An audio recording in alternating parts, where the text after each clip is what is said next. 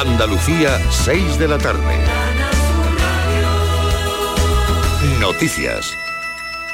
Un hombre de 36 años ha resultado herido en el Toras en el transcurso de una reyerta que se ha producido en una vivienda de la avenida de Rabanales, en Córdoba capital. Al llegar la Policía Nacional y local, así como efectivos del 061, han encontrado a este hombre con una herida abierta en el, Toras, y ha sido trasladado al Hospital Reina Sofía. Se desconocen las causas del enfrentamiento que ya investiga la policía. No dejamos Córdoba porque dentro de media hora el sindicato CT ha convocado una protesta por los trabajadores del servicio de ambulancia que no han sido subrogados por la nueva empresa adjudicataria Toñi Merino. Son casi medio centenar. Hace unas semanas una nueva empresa se hacía cargo del servicio de ambulancias en la provincia. Casi un centenar de ellos han sido subrogados y continúan trabajando. El resto, más de 40, no tienen noticias sobre su futuro. Charo Ruiz es una de las trabajadoras afectadas. Y hay muchas familias así, unos mejor, otros peor, pero vamos, estamos mal. Prácticamente todos estamos mal por la situación. Es que no, ya te digo, no tenemos constancia de ningún acuerdo ni nada, simplemente por las redes por las redes y por los periódicos, no sabemos nada más. Nadie se ha puesto en contacto con nosotros. La manifestación partirá en unos minutos desde el centro de la capital hasta la sede de la Delegación de Salud. El grupo Abengoa elige la oferta de compra de la constructora Urbas para ir al concurso de acreedores. Una vez que lo reciba el juzgado lo mercantil, habrá 15 días para que otras empresas presenten a su vez ofertas y los acreedores presenten alegaciones. Y la jueza que instruye el caso Magrudis por el brote de listeriosis del verano de 2019 ha emitido un nuevo auto en el que rechaza activar las actuaciones respecto a la veterinaria municipal procesada. También ratifica la responsabilidad civil del ayuntamiento y excluye de las actuaciones al economista de la empresa. Inicialmente sí estaba procesado.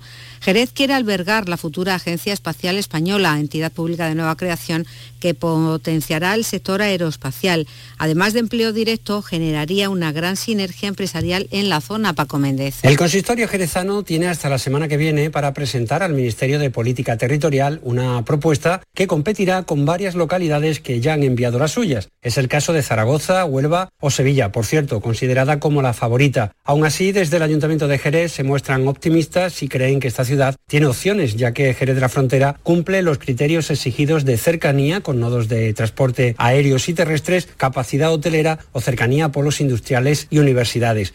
En el Pleno Municipal celebrado hoy ha sido aprobada la moción necesaria para optar a albergar la futura Agencia Espacial Española. La acusación que ejerce Podemos en el caso Kitchen ha pedido que en el futuro juicio por el presunto espionaje para policial al extesorero del PP Luis Bárcenas testifiquen el expresidente del Gobierno Mariano Rajoy, su exvicepresidenta Soraya Saez de Santa María y varios de sus ministros. La formación morada, en su escrito de conclusiones provisionales en la Audiencia Nacional, pide 41 años de prisión para el exministro Jorge Fernández Díaz y para su segundo el Ministerio, Francisco Martínez. Los agricultores del entorno de Oñana piden que se retome en el Parlamento de Andalucía la tramitación de la reforma del Plan de la Corona Norte. De esta forma, se daría luz verde a la regularización de cientos de hectáreas de regadío Mercedes Gutiérrez.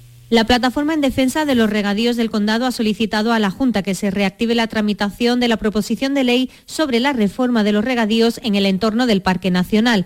El portavoz de la plataforma, Julio Díaz, insiste en que se trata de recuperar el derecho para cientos de hectáreas que lo perdieron por un error administrativo en la ordenación del territorio. En la anterior legislatura llegó a debatirse este asunto en el Parlamento, aunque no llegó a aprobarse. En Málaga y Huelva está ahora 24 grados, en Cádiz 26, en Almería 27 marca el termómetro, en Granada 30, en Jaén y Sevilla 31, en Córdoba 32. Andalucía son las 6 y 4 minutos de la tarde. Servicios informativos de Canal Sur Radio. Más noticias en una hora. Y también en Radio Andalucía Información y canalsur.es. Escuchas Canal Sur Radio. La radio de Andalucía.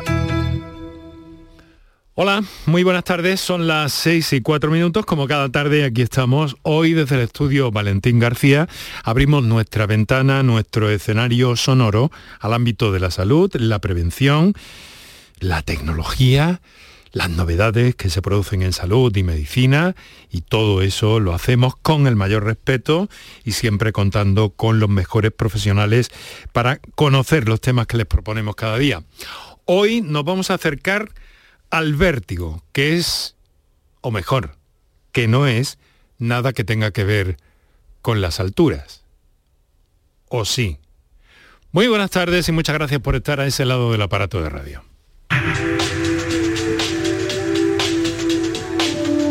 Canal Sur Radio te cuida. Por tu salud. Por tu salud con Enrique Jesús Moreno.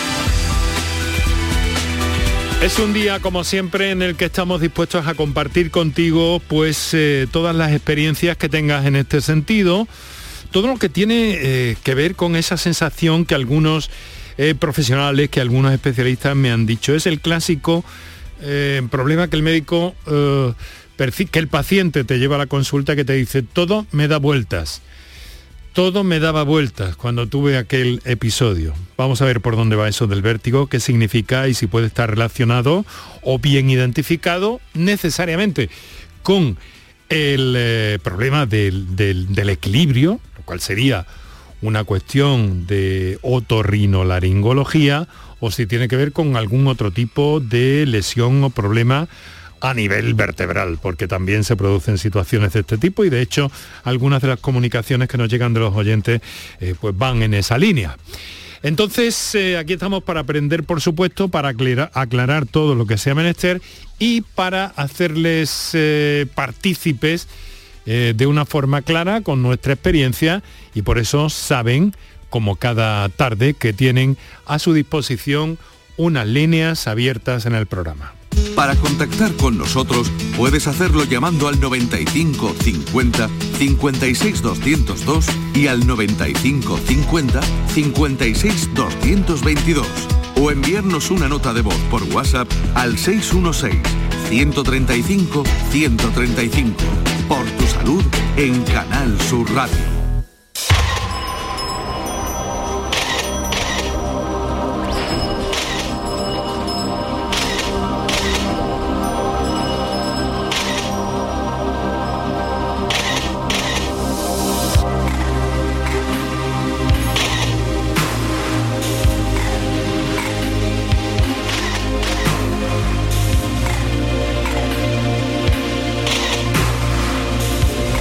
Sonidos son eh, irrepetibles porque corresponden a una cámara eh, reflex que Jean-Michel Jarre hizo eh, contener en esta pieza que ha dado varias veces la vuelta al mundo. Y digo que son imposibles ya de, conseguir a menos que vaya uno a un museo, ¿no? Por ese, por ese disparo que era característico de esa cámara y fue lo que llevó. Y hay buena gente absolutamente enamorada de ese sonido, ¿no? Bueno, quizá yo un poco también. Pero en fin, estamos aquí para hablar de vértigo, sin vértigo, tranquila, desahogadamente.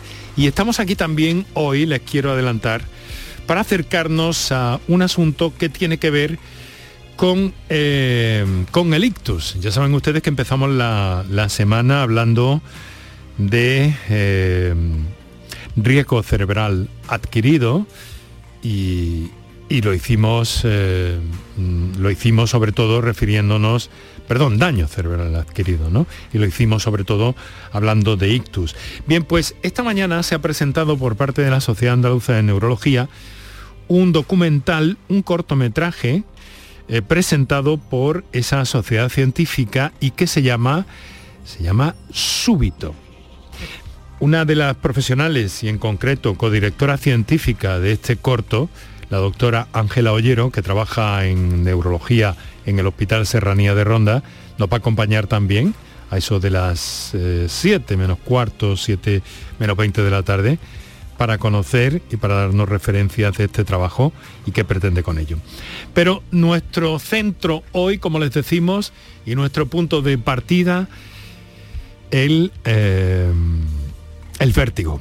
Doctor Jaime Ruiz, muy buenas tardes. Muy buenas tardes. Muchas gracias por acompañarnos en directo.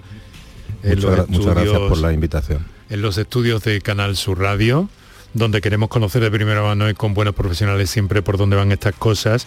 Él es jefe de servicio de otorrinolaringología en el Hospital San Juan de Dios del Alcarafe. Trabaja también en el San Juan de Dios, perdón, de Sevilla y en el Vitas de Castilleja, ¿no? Exacto, exacto. Eso es. Otorrinolaringología que es la especialidad que se ocupa del vértigo. Pero... Es una de las especialidades que se ocupa del vértigo, porque bueno, como, como hemos estado comentando antes, eh, esto es una enfermedad, es un problema multidisciplinar. puede estar provocado por, por, muchas, por muchas etiologías. Una de ellas efectivamente es el oído, el oído interno, el aparato vestibular.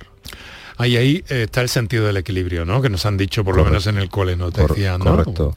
Ahí está el, aparato vestibular, ¿no? Que causa, bueno, aproximadamente, bueno, hay mucha diversidad de datos, pero puede ser aproximadamente el 30-40% de, lo, de, la, de, los, casos de, de, mareo o vértigo, que ahora diferenciaríamos un poco, eh, pueden estar provocados por este por problemas en el aparato vestibular. ¿Ha dicho mareo o, vértigo? por lo que he dicho, ¿no? Mareo o vértigo. Todo me daba vueltas, doctor. Usted ha escuchado eso, ¿no? Sí. sí. teóricamente, vértigo se define como sensación ilusoria de movimiento. Hay veces que el paciente lo describe como que todo le da vueltas alrededor, pero otros, otros pacientes describen que son ellos los que dan vueltas alrededor de, de, los objetos. ¿no? Esa es la definición de, vértigo. Pero claro, cuando tú interrogas al paciente, eh, ¿qué entiende por mareo? Mm, las definiciones pueden ser muchísimas. muchísimas. Hay pacientes que te hablan claramente de una sensación de giro de objeto, pero hay otros pacientes que, que no definen eso concretamente, hablan de una sensación de inestabilidad, de desequilibrio, de visión borrosa. Hay pacientes que incluso lo que te lo definen como que se encuentran mal. Entonces, ya es muy difícil de, intentar identificar la causa del mareo o vértigo simplemente por, el síntoma que te refiere el paciente. Por esto que me cuenta, doctor, eh, supongo entonces el, diagnóstico debe ser un diagnóstico clínico, ¿no? No, no hay una prueba que determine... La, base del diagnóstico es la, historia clínica y la exploración física en la, en la consulta, más, que, más que el uso de, pruebas complementarias, que evidentemente no quiero decir con esto que no haya que utilizarlas en algunos casos, pero la base del diagnóstico es la historia clínica, hablar con el paciente y la exploración en la propia consulta. Evidentemente para esto se requiere tiempo en la consulta que muchas veces no disponemos del que, del que quisiéramos. Y a veces, como dice, la intervención de otras especialidades, ¿no? Correcto. Eh, yo creo totalmente que el abordaje tiene que ser multidisciplinar, eh, desde diversos, diversas especialidades, porque, bueno, como te he dicho, puede tener muchos orígenes, tanto otorrinolaringológico, puede ser también un problema neurológico, puede ser un problema traumatológico eh, cervical, puede ser un problema eh, cardiovascular, metabólico, mm, incluso psiquiátrico, o sea, como hay muchas especialidades que pueden estar implicadas en el, diagnóstico del vértigo. Entonces, ¿por dónde mm, tendría que, empezar una persona que viera o que tuviera este tipo de, Porque esto cuánto dura? ¿Es como un ataque, doctor? ¿Es mm. permanente? ¿Cómo funciona? ¿Cómo, a ver, ¿cómo se expresa la enfermedad? Pues, eh, puede adoptar distintas formas de, presentación. Puede presentarse como un mareo episódico, distintos episodios de más o menos duración. Puede ser un episodio único, puede ser una sensación continua. Eh, no tiene un patrón, no tiene un patrón fijo. Entonces, lo principal, en caso de que el paciente presente mareo o vértigo, es, en principio, acudir a su médico de cabecera su médico de atención primaria. Eh, el médico de atención primaria es el que tiene que orientar al, paciente. ¿Qué ocurre? Que muchas veces este tipo de pacientes eh, o bien no son correctamente diagnosticados inicialmente o no son correctamente orientados y al final lo que empiezan es una especie de peregrinaje. por distintas especialidades. Efectivamente, por distintas especialidades, con una serie de pseudo diagnósticos y el paciente al final, ¿dónde suele acabar? En los servicios de urgencia de los hospitales.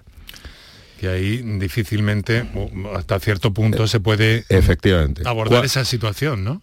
El objetivo en urgencias, ¿cuál tiene que ser? Obviamente, no llegar a un diagnóstico, sino, digamos, descartar una patología grave que pueda ser la responsable del cuadro.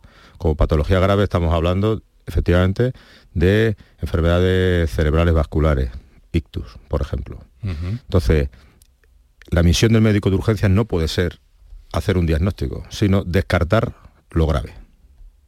Ahí donde radica el, problema. Al final el paciente, bueno, pues no, para de dar vueltas, se desespera y, al final acaba en el servicio de, urgencia.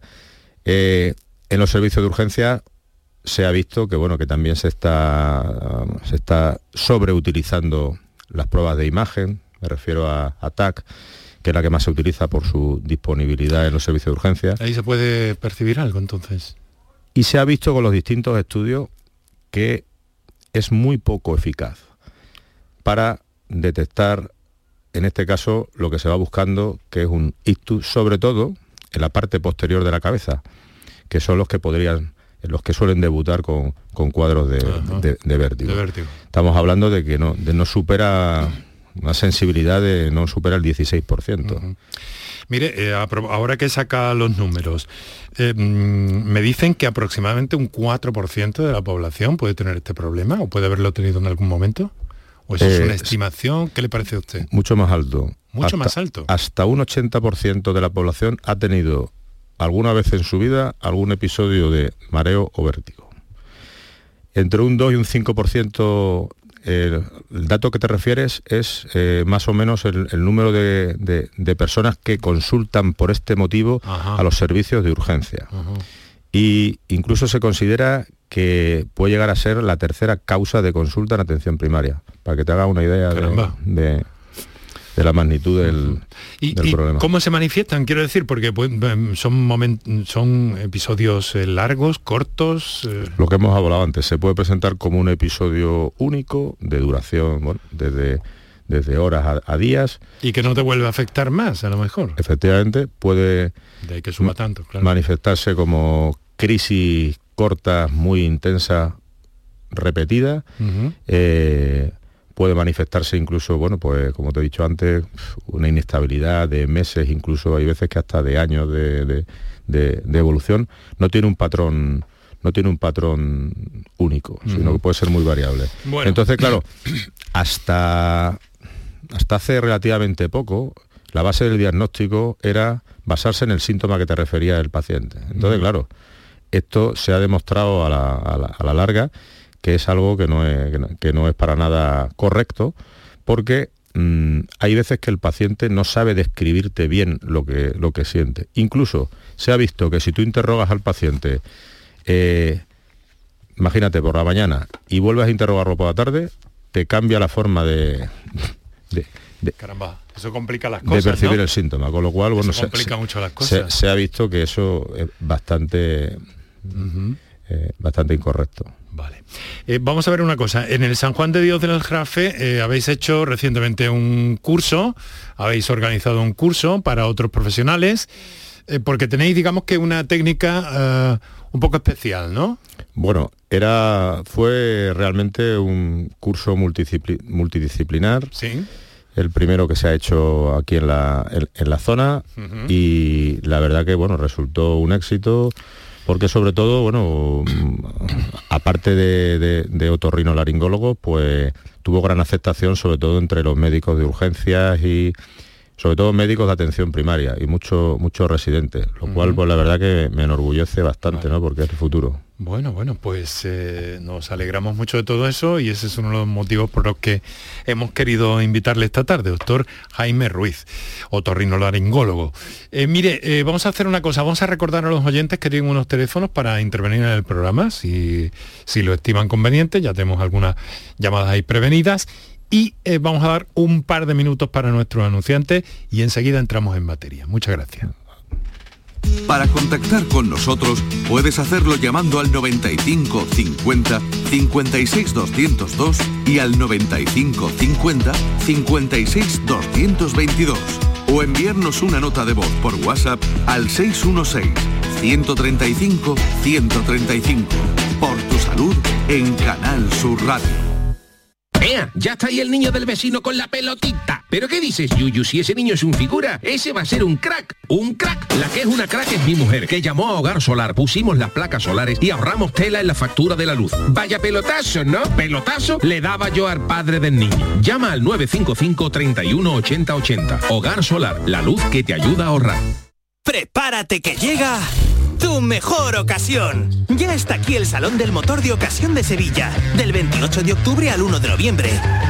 La más amplia gama de vehículos de ocasión kilómetro cero y seminuevos de las principales marcas y modelos. Aprovecha la ocasión, del 28 de octubre al 1 de noviembre, en Fides. Empresario o autónomo. Si has aumentado tu plantilla fija desde el 1 de abril con contrataciones indefinidas o fijos discontinuos o tienes previsto hacerlo antes del 18 de noviembre, puedes beneficiarte de hasta 6.600 euros por cada persona trabajadora contratada. No pierdas esta oportunidad y solicita tu ayuda. Infórmate en el teléfono 012 o en la web de la Consejería de Empleo, Empresa y Trabajo Autónomo. Junta de Andalucía. Gente de Andalucía te invita a conocer la provincia de Sevilla a través de lo mejor de sus productos y sabores con la Feria de Productos Locales Sabores de la Provincia. Este domingo, desde el patio de la Diputación de Sevilla, sabrás cómo se elaboran panes artesanales, sabrosas carnes, cervezas, postres, vinos y licores. Gente de Andalucía con Pepe da Rosa. Este domingo desde las 11 de la mañana en la Feria de Productos Locales de Sevilla, Sabores de la Provincia, con el patrocinio de ProDetour, Diputación de Sevilla. Enrique Jesús Moreno, por tu salud en Canal Sur Radio.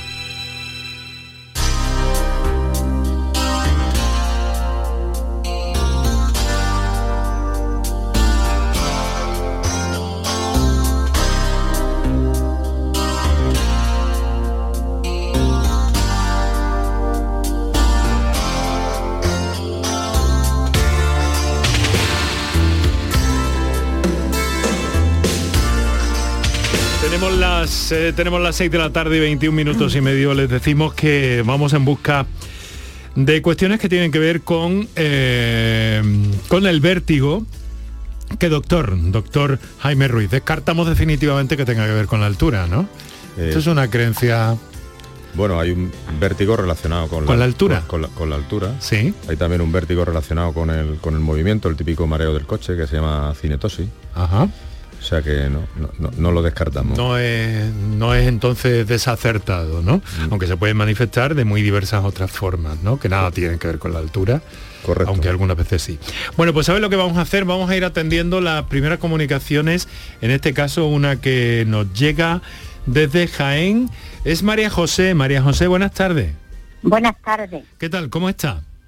Pues estoy, bueno, llegando mis problemas.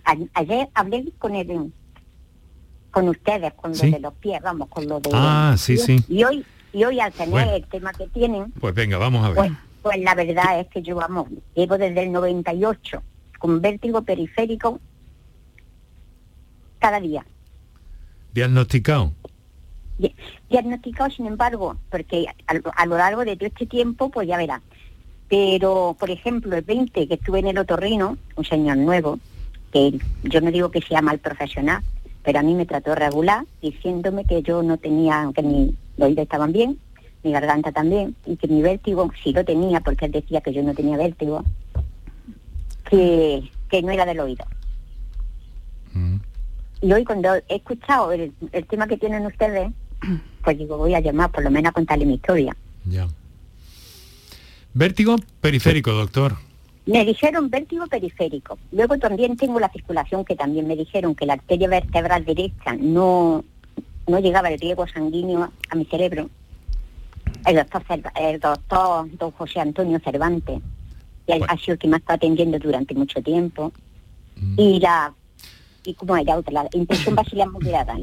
Creo que va es una arteria que va por, por la médula. Buenas tardes, señora. Eh, Soy el doctor Ruiz. Eh, mm, ¿Cómo define usted el, el- el vértigo, el, el síntoma que tiene? el, síntoma. Yo, por ejemplo, la que siempre he tenido el equilibrio extraño desde siempre. O sea, inestable. Pero, exactamente. Pero, por ejemplo, en, en agosto del 98 me hice una limpieza de boca. Acostumbraba a hacérmela, pero me atendía el dentista. Y en este día me atendió un higienista. Entonces me la hizo de un tirón, que estuvimos muchísimo rato, y al incorporarme, digo, me estoy mareando. A lo mejor me incorporé demasiado pronto, demasiado deprisa. Y el señor me, me dijo, qué raro. Eh, Pero yo pensé, María pero- José, vamos a tener un que ir... un segundo, Sí, sí, sí, pero le ruego brevedad porque es que tenemos ya varias comunicaciones pendientes y muchos temas que tratar hoy. Pero es el principio, le estoy diciendo el principio y ya me callo. El, el principio, entonces, al incorporarme, me mareé y perdí el conocimiento. Y estuve un rato bastante, se fueron, vino el médico de urgencia y a partir de ahí, pues ya digo, empecé, uy, me estoy mareando, me estoy mareando, y ya de continuo, ya le estoy diciendo, ahora ya, ya, ese, ese fue el principio. Bueno, aquí lo que parece, eh, doctor, eh, es que hay un caso, como usted decía anteriormente, que deben ver varias, mm, varias especialidades. E- efectivamente, no, no, no, debe, no, debe, limitarse solamente a, a, otorrino. Eh, creo que también debería de valorarla un médico internista, porque bueno, por lo que me cuenta parece que puede tener un origen circulatorio, cardiovascular. por eso inestabilidad que usted nota, sobre todo cuando, cuando se levanta, cuando, cuando se acuesta. Y luego, bueno, en personas mayores pues hay que considerar lo que se llama el presbivértigo, que es el vértigo ya de la, de la edad, que está provocado por, diversos, por diversos factores. Entonces yo lo que le aconsejaría es que no se, no se centrara solamente en el otorrino y que, bueno, que la valorara mm, probablemente lo mejor sería una valoración por medicina interna. María José ha tomado nota, ¿no? María José lo que lo que quiero decirle es que a mí, por ejemplo, el internista me vio, pero pero no, les que continuado, me ha visto el neurólogo, me ha visto psiquiatra, me han visto todos por haber. Probablemente lo que le digo ya tiene un presbivértigo que yo ya tengo una... Sí, sí, sí, yo me he acostumbrado a vivir con él. me he acostumbrado, pero es muy duro, pero es muy duro. Distintas, distintas es muy, muy, limitante y no todo el mundo te cree, claro está. Ahora, bueno, ahora últimamente, bueno, pues hay unas técnicas de rehabilitación del, equilibrio, eh, incluso algunas hasta con realidad virtual, que, bueno, que también podrían, podrían ayudarle. Pero siempre y cuando lo haya valorado antes un, un médico internista, sobre todo, y, descartar, bueno, descartar otros problemas más graves. Vale. Bueno, María José, pues mucho ánimo, ¿eh, querida amiga? Sí, sí, es así eso, que como han, han, puesto el tema, pues digo, les voy a pues llamar a ver me dicen. Pues vale. Venga, pues vamos a ir atendiendo a otros oyentes que también los tenemos en espera y tienen cuestiones también que les preocupan. Muchas gracias por su confianza, María José. ¿Eh? Venga, vamos a ver, vamos a saludar a... Eh, vamos a saludar a Manolo, pero va a ser eso en unos instantes, porque ahora lo que tengo que decirles es que eh, a partir de este momento los oyentes de Sevilla que quieran seguir este programa lo pueden hacer a través de la aplicación de Canal Sur Radio, porque el directo de la radio eh, vas a ofrecerles la retransmisión deportiva de este día, de este jueves. Así que nosotros vamos a seguir aquí atendiendo sus llamadas, hablando de vértigo y de otros asuntos que tenemos planteados para el día. Y también tendremos nuestro encuentro de los jueves con la leche A2 de Cobap.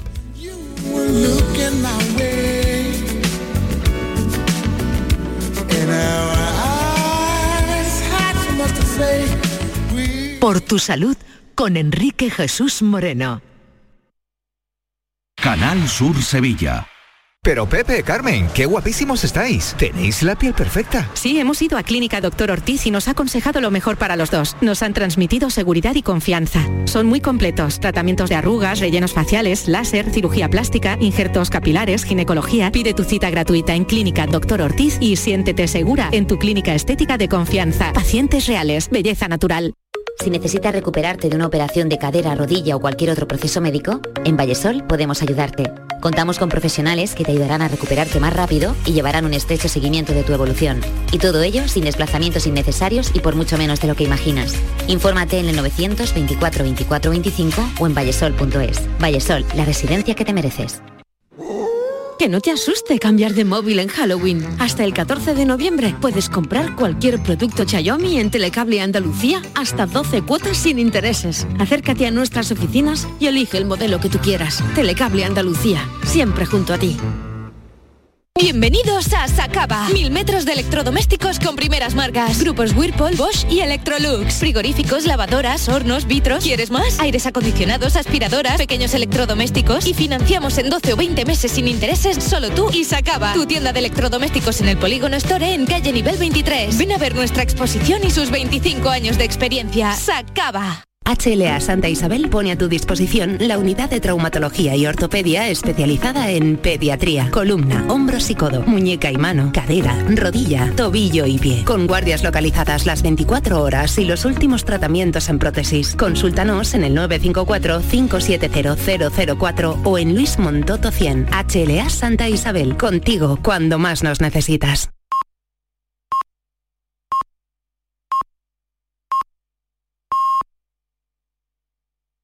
Para contactar con nosotros puedes hacerlo llamando al 95 50 56 202 y al 95 50 56 222 o enviarnos una nota de voz por WhatsApp al 616 135 135.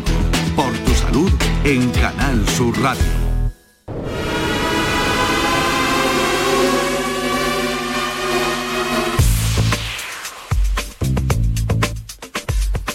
Son las 6 de la tarde y 30 minutos en este momento con nuestros saludos para todos los andaluces y más allá de Andalucía que nos sintonizan en el directo de la radio durante la redifusión de este programa en la madrugada también. Y a todos aquellos que lo hacen a través de la plataforma Canal Sur Más o a través de la aplicación eh, de Canal Sur Radio, que es lo que les recomiendo, especialmente un momento como hoy, u otros días que otras emisoras por los partidos de fútbol de los equipos locales, pues eh, siguen la retransmisión y que les llevan a cabo mis compañeros de la redacción deportiva, ¿no? Así que con, con, esa aplicación pueden escuchar este o cualquier otro programa de la marca a cualquier hora del día o de la noche y en cualquier parte del planeta, por supuesto.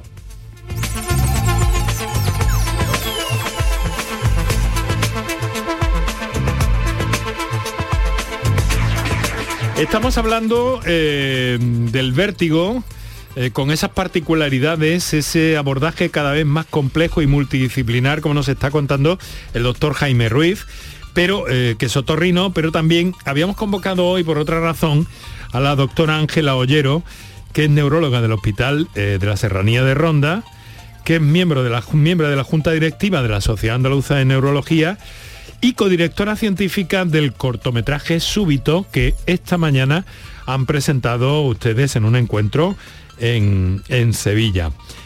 Eh, buenas tardes, doctora.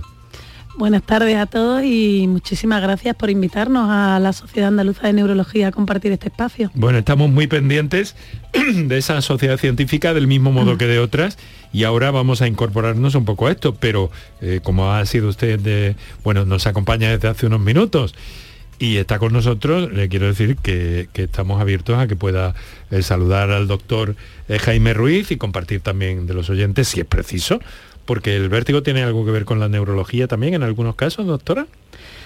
Efectivamente, hay algunas etiologías que, pueden, que pueden producir vértigo, hay algunas enfermedades que se pueden manifestar en forma de vértigo con sus peculiaridades que... nos diferencian unas causas de otras, pero sí, efectivamente. Esto es muy interesante también, ¿no? Sea una manifestación, un síntoma. Mm.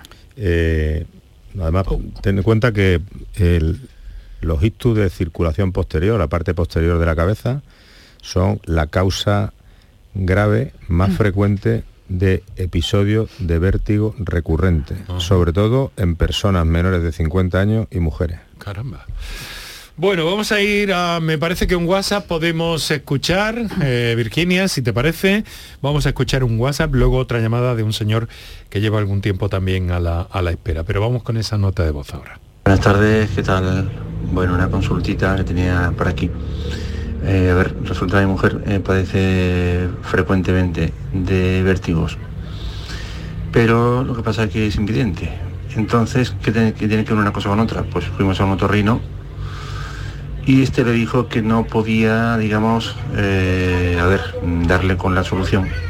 si bien, como bien dicen, puede ser problema de oído o de cervicales pero al tener un dictasmo, o sea, es el movimiento rápido del ojo, pues no le podían, digamos, hacer un, examen exhaustivo para ver eh, su problema, digamos, que tiene que ver entonces la visión o el que tenga un ojo perfecto para, poder, para poderle hacer el, el chequeo y que tiene que ver una cosa con otra. Saludos. Vaya, a ver, doctor, eh, me imagino que a lo que a lo que se refiere es que no se le pudo realizar las pruebas vestibulares. Eh, actualmente la prueba, digamos, mm, más utilizada en diagnóstico de, enfermedades vestibulares se llama VGIT. Y entonces, bueno, precisa que, bueno, que, el ojo no tenga un istasmo en ese momento y bueno, que se, que se den ciertas circunstancias para poder realizar la, prueba. Entonces me, imagino que se refiere a, se refiere a eso. Claro, y, lo que me llama la atención es una persona invidente con, vértigo, esto quiere decir... Bueno, la, vista es un factor que también influye en, lo que es en el mareo. Por eso digo, ¿no? Pero... O sea, realmente realmente, bueno, lo que comentábamos antes fuera de, antena, ¿eh? digamos un poco por simplificarlo, eh, el cerebro recibe la información de la posición del cuerpo a través de distintos receptores. Mm. Uno está en, los ojos, otro está en el oído interno, en el aparato vestibular, y el resto está bueno, repartido por el resto del cuerpo a nivel de articulaciones, plantas de los pies, ¿no? O sea que en este caso sí estaría más relacionado con la otorrino, ¿no, doctora? Sí, yo creo que sí. Bueno, mm, eh, aquí un poco lo que creo que en, esta paciente se está observándose es que al tener esa capacidad limitada, pues es probable que ella con la visión conservada también sufriera de su vértigo. Mm. Aquí la limitación de la visión lo que nos está limitando es el diagnóstico definitivo porque no podemos utilizar los recursos que tenemos para poder evaluarla de forma completa. y a través de la visión, bueno, de, los movimientos del ojo nos da mucha información para conocer cómo está funcionando eh, nuestro organismo de cara a la evaluación del vértigo. Yo, yo me yo vamos, vamos, por lo que he entendido en el WhatsApp, creo que no se le ha podido realizar la prueba vestibular ahora, digamos, principal, que se llama, se llama VHIT, por, realmente tampoco ha explicado exactamente por qué. por qué, pero yo quiero pensar que bueno, que tiene un nistagmo de base, nistagmo de base estamos hablando de un, de un movimiento eh, espontáneo del, del ojo y que por eso, bueno, pues no, por eso no se puede calibrar, digamos, el, aparato y no se puede realizar la prueba. Entiendo que es eso. Parece ser. Bueno, vamos a ver con una llamada en directo que tenemos, a ver qué, eh, nos reclama o qué pueden aportar nuestros especialistas esta tarde. Alguna de ellas le hemos metido aquí un poco improvisadamente porque venía para otra cosa, pero parece que la, que la patología, que el vértigo podría tener alguna relación también eh, con la neurología y desde luego con otra disciplina como punto de partida, nos ha señalado Jaime Ruiz, y tenemos todavía que hablar del método que, que utilizan en ese curso eh, y en el propio Hospital San Juan de Dios del Aljarafe, que tiene que ver con, mucha innovación, ¿no? Eh, mucha innovación. Hay una parte, una parte que sí, pero también me gustaría hablar también de, unas maniobras básicas que se pueden hacer en simplemente una consulta de primaria ah, y que muchas veces son desconocidas. Y eso, eh, bueno, puede resultar eh, tanto diagnóstico como terapéutico ah, en la propia consulta de atención primaria. Qué interesante, pues no nos vayamos sin saberlo. Ahora vamos a atender a Manolo Granada. Buenas tardes. Buenas tardes, don Enrique. Muchísimas gracias al programa y a los doctores que están ahí. Muy bien, pues adelante, querido amigo Manolo Granada. A mí me diagnosticaron un síndrome de Menier hace 37 años un 8 de agosto de 1985. En la playa, los primeros días de vacaciones, me levanté, estaba sentado y me caí al suelo directamente mm. y no perdí el conocimiento, me llevaron a la mm. cama y tenía un vecino médico y me venía con náuseas y vómitos y acúfenos, ruidos, mareos y tal, y me ponía Pimperando, Matín, vale. el ser no, no me sienta bien el ser, la betaitina. Tenemos que, tenemos que abreviar un poquito, Manolo, si eres tan amable, querido. si no, no le puedo explicar. La betaitina no me sienta bien, el torecán tampoco, y bueno, para mí me da vueltas todo, todo, todo, todo. Yo lo que hago es que cuando me da el vértigo me tiro al suelo, controlando, controlado el suelo yo, para no hacerme daño, me abrazo al suelo, ya esté con traje, corbata, con lo que sea, y con los ojos cerrados incluso, yo estoy dando vueltas eh, en el techo, en las paredes, en todas partes, pero yo sé que estoy en el suelo y que no me voy a caer. Y entonces, bueno, pues yo tengo un kit con, con, todo en el dormitorio, en la guantera del coche, en la mesita de noche, en casa de mi hija, en casa de... y me pincho me pincho porque no puedo llamar por teléfono, porque yo no puedo ver el teléfono porque me da vueltas todo, me da vueltas todo, yo no puedo llamar. Entonces cuando me pincho y se me pasa una hora o por ahí, pues tengo un kit con una ampolla de esto, otra ampolla de otro, una aguja, una jeringa, una boloncilla de la capa como de alcohol. Entonces, me pincho y a la hora, hora y media ya empiezo a ver los números para llamar y pedir socorro porque yo no me puedo. Y luego, bueno, pues eso me puede durar un par de días o tres, pero el desequilibrio residual que me queda me dura cuatro, cinco, seis meses. Mm. Y no tienen nada que ver. Los vértigos y los mareos son dos cosas diferentes. Los, mareos de origen cervical es una cosa y los vértigos es otra. Eh, los mareos es un tema y los vértigos es otra. Sí. Síndrome de Menier. catedrático, Me lo diagnosticó el catedrático de otorrino de Granada, don mm. Miguel Siges Juan. Después don Manuel Saiz Quevedo. Manolo, Síndrome de Menier, mm, doctor Ruiz, es una patología típicamente otorrinolaringológica, ¿no? Correcto. Es vértigo, es vértigo, es vértigo, es vértigo, vértigo, acúfeno, ruido y pérdida auditiva. Yo tengo una hipoacusia típica, mm, típicamente son crisis. En el oído izquierdo y profunda, severa, en el derecho, es unilateral, ¿no? Y no, Pero, me dan los episodios, me daban los episodios cada cinco o seis años. Eh, que, le, que, le, quería preguntar el doctor Ruiz algo. Le, no, ¿No le han planteado nunca las inyecciones de gentamicina? Mm, los aminoglucósidos es que me han dicho que son ototóxicos, que no me lo ponen. Mm, bueno, hay dos opciones, una que son los corticoides intratimpánicos y la otra que es la gentamicina intratimpánica. Y bueno, la gentamicina me la pusieron para otro tema y perdí más sordera todavía. Bueno, provoca una pérdida leve, no provoca pérdida severa y en este caso lo más importante es el control del vértigo, más que más que la sordera. Lo único que me encontraba medio mejor pasando los días cuando ya se me pasaba el episodio, pero me seguía el desequilibrio, yo no podía yo mi trabajo era coger el coche y hacer mil kilómetros diarios, yo no podía darme de alta, lógicamente, ¿no? Porque no es igual darse de alta para sentarte en una silla en una oficina que darte de alta para coger el coche al día siguiente, ¿no? Entonces yo tardaba, yo cuando me dio la primera en agosto hasta marzo del año siguiente no cogí el alta. Pues yo me, yo me encontraba bien en mi casa, pero era salir a la calle pero y a no, abierto decía, ¿y mi pasillo dónde está? Pero no, pero, pero nunca.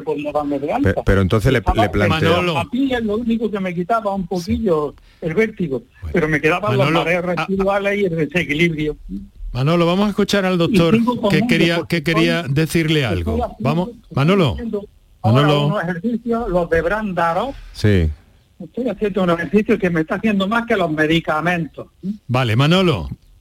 Nunca veo, eh, al final nunca le plantearon las inyecciones de intratimpánica con corticoide ni con gentamicina nada no no no no no ni con gentamicina ni con cortisona pues bueno. es, una es una opción que es una opción que debería consultar si me lo permite eh, Manolo porque la ha obtenido aquí. Tenemos una una pista y debería plantear a los mm, profesionales y a los especialistas que le lleven habitualmente en Granada vale en Granada, bueno, ahora estoy haciendo unos ejercicios que se Perdone, llaman Manolo, Manolo, pero esta opción, Manolo, Manolo, ¿me, oye? Manolo, que consulte por favor a sus médicos en Granada sobre esta posibilidad que le ha abierto el doctor Jaime Ruiz aquí, ¿vale? Muchas gracias por su llamada. Volvemos a encontrarnos. Ahora tenemos eh, algo más de un cuarto de hora, son las 7 menos cuarto prácticamente. Vamos a buscar también una comunicación que teníamos pendiente a través de las notas de voz, pero en este caso escrita. Eh, vamos a ver, por cierto, también desde Granada. Buenas tardes, soy Carmen Granada, tengo vértigos desde hace cinco años, he ido al otorrino y al neurólogo. Me dicen que no tengo nada, me han hecho resonancia al cuello y cabeza. Y nada ahora tengo. Y nada, ahora tengo cita para eh, febrero de 2023 con el otorrino, eh, no para que... Oh, aquí me pierdo ya. Estoy muy mareada, ¿qué puedo hacer? Gracias. Bueno, claro, cuando hay una situación de crisis y permanente en estos casos, doctor, es un problema discapacitante, entiendo, ¿no? el problema del vértigo en estos casos, efectivamente, que es un, es un problema que te puede limitar la calidad de vida muchísimo y en, muchos en muchos casos es, muy incapacitante.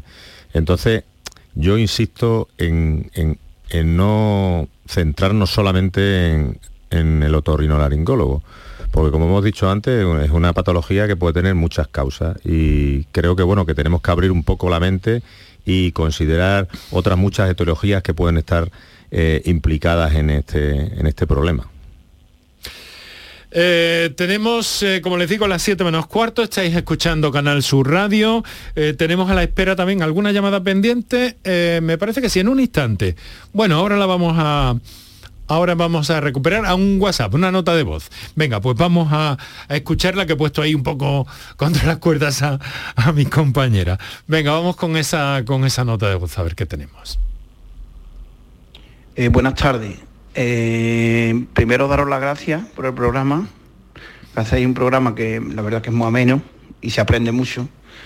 Y segundo, eh, yo tenía una consulta para el doctor. Yo llevo así, le puedo decir que llevo así más de 10 años. Yo no tengo vértigo ni mareo. Yo tengo una sensación como de aturdido, de como que estoy pero que no estoy. Eh, me levanto por la mañana con miedo porque digo, ¿cómo me levantaré hoy? Y hay veces que estoy mm, charlando con alguien y tengo, estoy como en otro sitio. Y hay veces que voy andando y el suelo como parece como que se me mueve. Y una sensación de que no voy a llegar nunca, voy andando para llegar a la esquina y no, como que no voy a llegar nunca a la esquina no sé, una sensación muy rara. Mm. El médico de cabecera me hizo radiografías de la, de la cervical, pero lo que dice este, este señor, que, que a mí me han mareado y yo ya lo he dejado por aburrido, ¿vale? A ver si me podía asesorar. Gracias. Claro que sí, vamos a intentarlo en la medida de, las posibilidades que tiene un, un programa de radio en el ámbito médico, querido amigo, pero vamos a intentarlo. Esa sensación de aturdimiento. A mí me ha recordado una cosa que he escuchado en algunos oyentes, incluso creo que alguna vez me ha ocurrido a mí mismo, doctor. Cuando tienes esa acumulación que hace excensario una limpieza de oído, es como una sensación de aislamiento, de aturdimiento, que cuando efectivamente se realiza la, extracción, la limpieza, pues uno se siente despejado y oye más los tonos agudos y en fin. Sí, todavía existe por ahí la creencia de que el, de que el vértigo lo puede provocar un tapón de cera y eso no es No tiene nada que ver.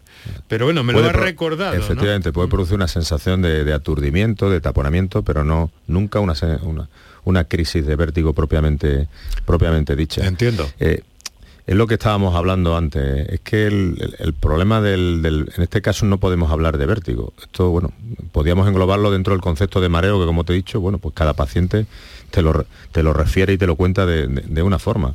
Y hay gente que incluso que lo que te cuenta es que se siente mal, eh, se siente aturdido y entonces, bueno, pues de ahí la importancia de un abordaje multidisciplinar de este, de, este problema, ¿no?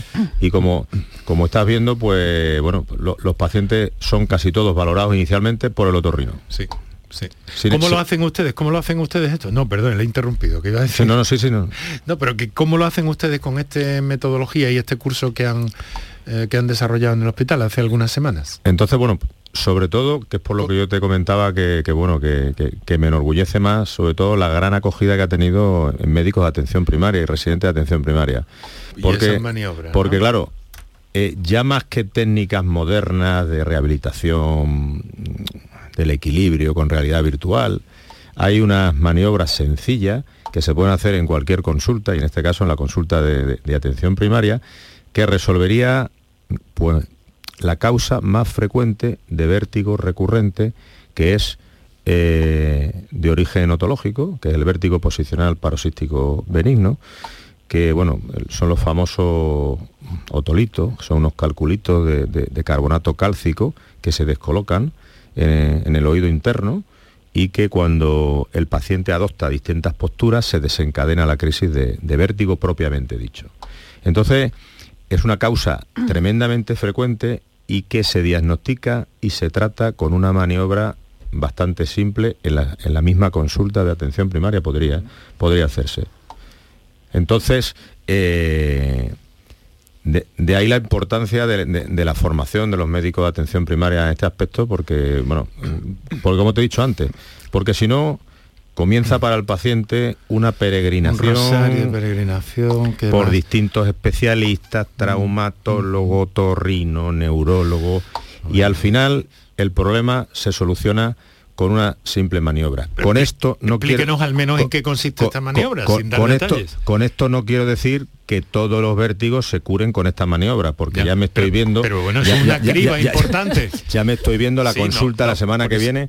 eh, Hágame usted la maniobra, to- ¿no? to- to- todo lo- la gente mareada pidiendo que le haga el otorrino de la radio la, la- la maniobra. Pero es una maniobra, es una maniobra muy simple. Y lo que hace es diagnosticar. diagnostica y a la vez trata. Caramba. Entonces, eh, tenemos que verlo más despacio, doctor. Claro, No te, la, sé. te la explico, bueno, un poco gráficamente, ¿no? Pero simplemente se sienta el paciente en una camilla, se le gira la cabeza a 45 grados hacia un lado y se le pide con los ojos abiertos que se tumbe, con la cabeza hiperextendida. Eh, si, aparece, si aparece un nistagmo característico en esa posición, nistagmo lo que nosotros llamamos un movimiento, movimiento ocular característico, pues tendrías diagnosticado, tendrías diagnosticado el problema y entonces continuarías con realizando la maniobra de reposicionamiento. O sea, lo que haces Sí, es bueno.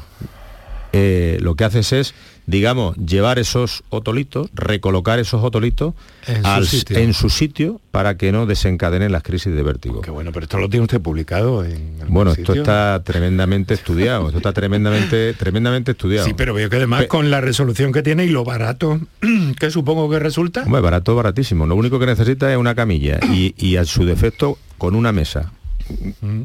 Lo puedes hacer. Qué Pero bueno. claro, hay que conocerlo Claro. y hay que formarse, hay que, hay que divulgarlo y. Pero con esto, insisto, no quiero un cribado de un porcentaje que ha dicho importante. se, doctor. se resuelve muchísimos episodios, muchísimos, muchísimos casos, muchísimos casos. Además, eh, este, concretamente, este problema normalmente se manifiesta con crisis de vértigo, sensación de giro de objeto de corta duración. Normalmente te dice el paciente, me pasa cuando me doy la vuelta en la cama hacia el lado derecho, o cuando me giro en la cama hacia el lado izquierdo, o cuando me levanto. Eh, pero es que el problema es que en, en las personas mayores se presenta también simplemente como inestabilidad. Vamos, vamos al tema del ictus, doctor, con la doctora que ha, ha tenido la amabilidad. O Sí, sí, no, no, concluya, porque no- concluya. no, el último no, apunte, no, no. porque es que tenemos algunos otros compromisos y quiero hablar también de... No, no, no, no, que si no le vamos a quitar más tiempo. que, que se- No, hombre, entiéndame, es verdad que, que la radio a veces Sí, sí. es un poco, el tiempo es un poco un tirano. Yo estoy aprendiendo Pero- mucho, ¿eh? ot- ot- otro día continuamos, si querés.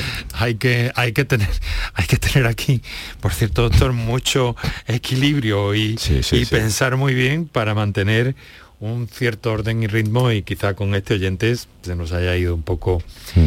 el tiempo de, de- se nos, nos hayamos salido de tiempo, pero es que además la doctora que está eh, fuera de su ciudad y seguramente camino de ronda dentro de unos minutos, ¿no?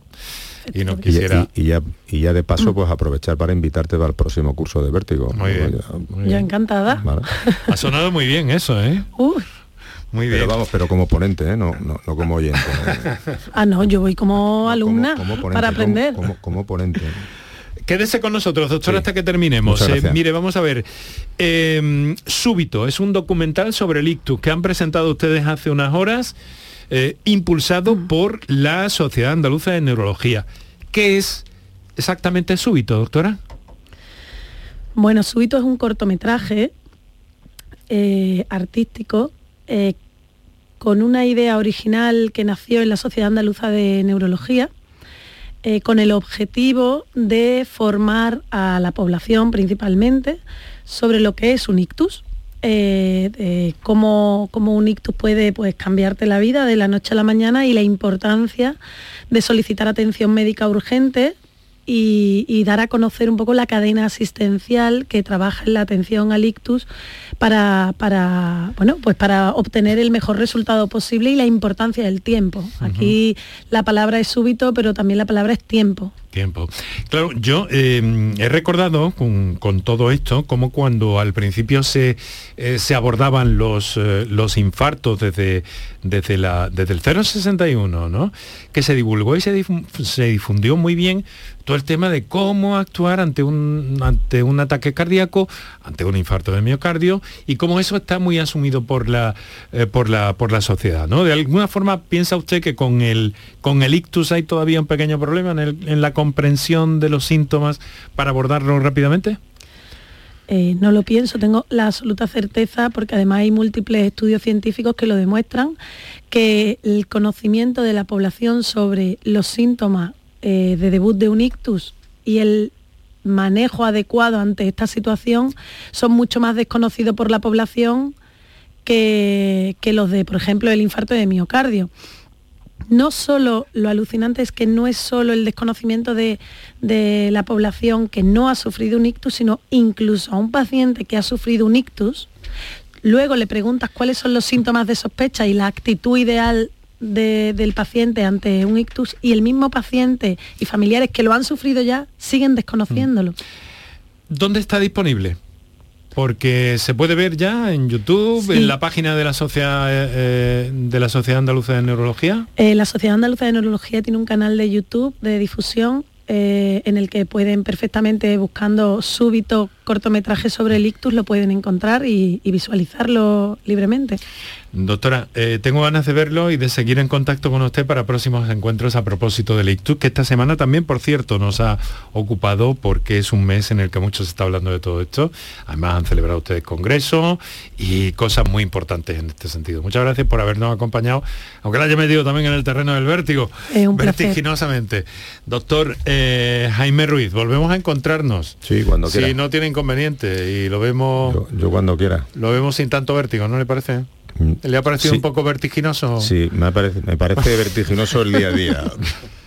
Pero vamos, de todos. Cuando, cuando quiera, yo encantado. Como dice Arturo Pérez Reverte, el mundo es un lugar peligroso. Enrique Jesús Moreno, por tu salud, en Canal Sur Radio.